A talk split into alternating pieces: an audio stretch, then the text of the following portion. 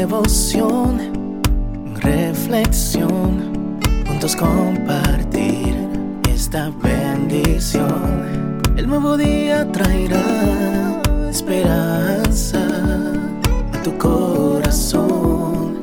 Qué bendición. Darwin Rodríguez, el podcast.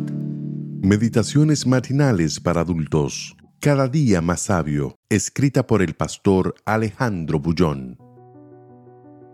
Castigo divino. Ten misericordia de mí, oh Jehová, porque estoy enfermo. Sáname, oh Jehová, porque mis huesos se estremecen. Salmos 6.2 Cuando David escribió este salmo, estaba enfermo.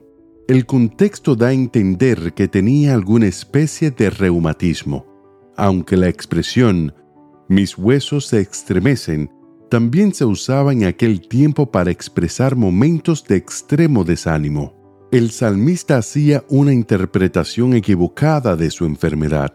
En el primer versículo del Salmo se dirige a Dios diciendo, No me reprendas en tu enojo ¿David estaba enfermo porque Dios lo estaba castigando? Si tú estás hoy postrado de dolor en una cama, ¿es porque Dios está airado contigo?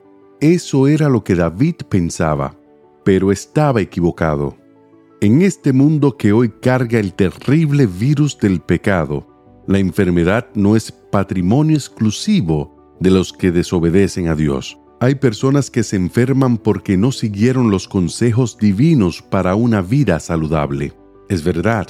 Pero hay también personas que se enferman simplemente porque recibieron de sus progenitores herencias genéticas de las cuales no pueden escapar. Otros pagan el precio de vivir en un ambiente cada vez más contaminado. Y otros sufren porque el diablo participa directamente trayendo el mal como en el caso de Job, un hombre perfecto e íntegro, cuyo cuerpo el enemigo cubrió de una sarna maligna desde los pies a la cabeza, con el único objetivo de llevarlo a pensar que Dios era el causante del dolor. El problema humano es que cada vez que sucede algo doloroso en la vida, inconscientemente se relaciona a la enfermedad con el pecado y el castigo divino.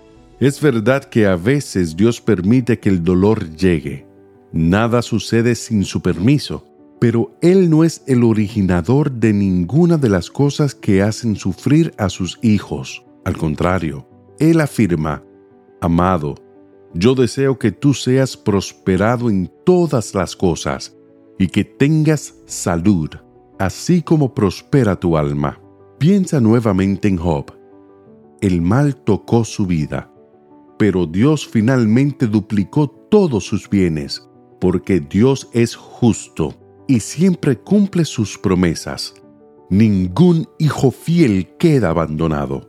Por eso, hoy, si tú estás enfrentando momentos difíciles, di como David, Ten misericordia de mí, oh Jehová, porque estoy enfermo.